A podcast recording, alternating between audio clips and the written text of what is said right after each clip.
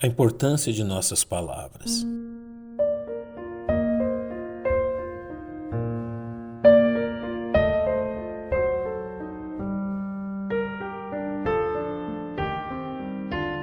Poucas questões possuem maior poder de revelar a condição da alma de uma pessoa do que sua conversação.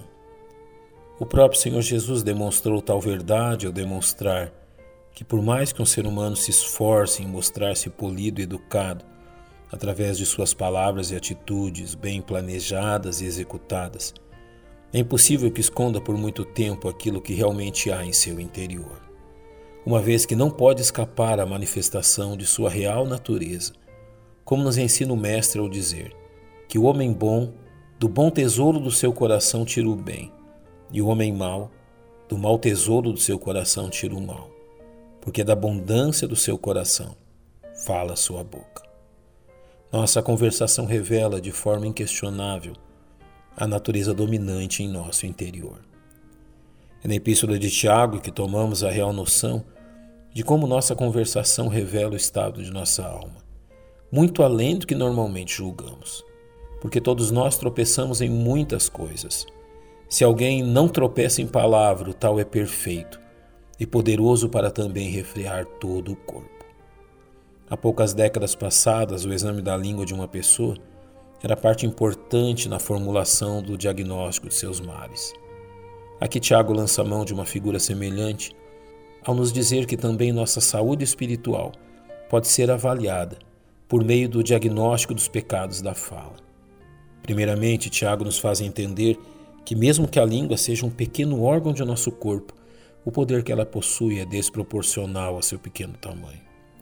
O entendimento desta verdade é algo tão importante que Tiago lança mão de dois exemplos a fim de ilustrá-la.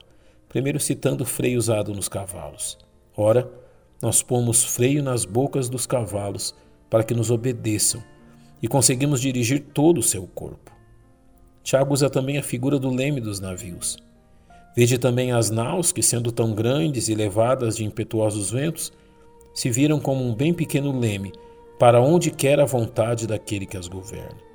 Sua aplicação é clara e lógica a nossas mentes. Assim também a língua é um pequeno membro e gloria-se de tão grandes coisas. Vede quão grande bosque um pequeno fogo incendeia. Quão importante é o cristão perceber o poder incendiário de suas palavras, esforçando-se por controlá-la. Porém, não pense que as consequências, tanto positivas quanto negativas, de nosso linguajar produzem reflexos apenas nesta vida. Veja, por exemplo, que ao condenar a conduta dos fariseus, Jesus citou também as palavras malignas que eles usavam como uma evidência da natureza que possuíam.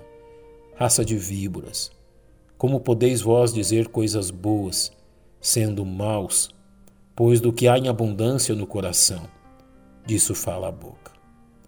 O que Jesus disse a seguir revela como as palavras que uma pessoa profere constituem uma medida real de sua vida, formando a base para que na eternidade sejam condenadas ou absolvidas.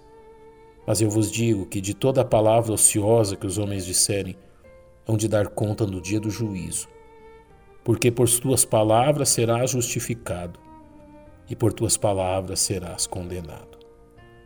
O que teu linguajar tem revelado a respeito da condição de tua alma, de que a justiça e santidade de Deus tem reinado em teu coração, ou que a malícia e o pecado têm dominado a tua vida. Tenhas cuidado, as palavras dizem mais do que aquilo que pensamos.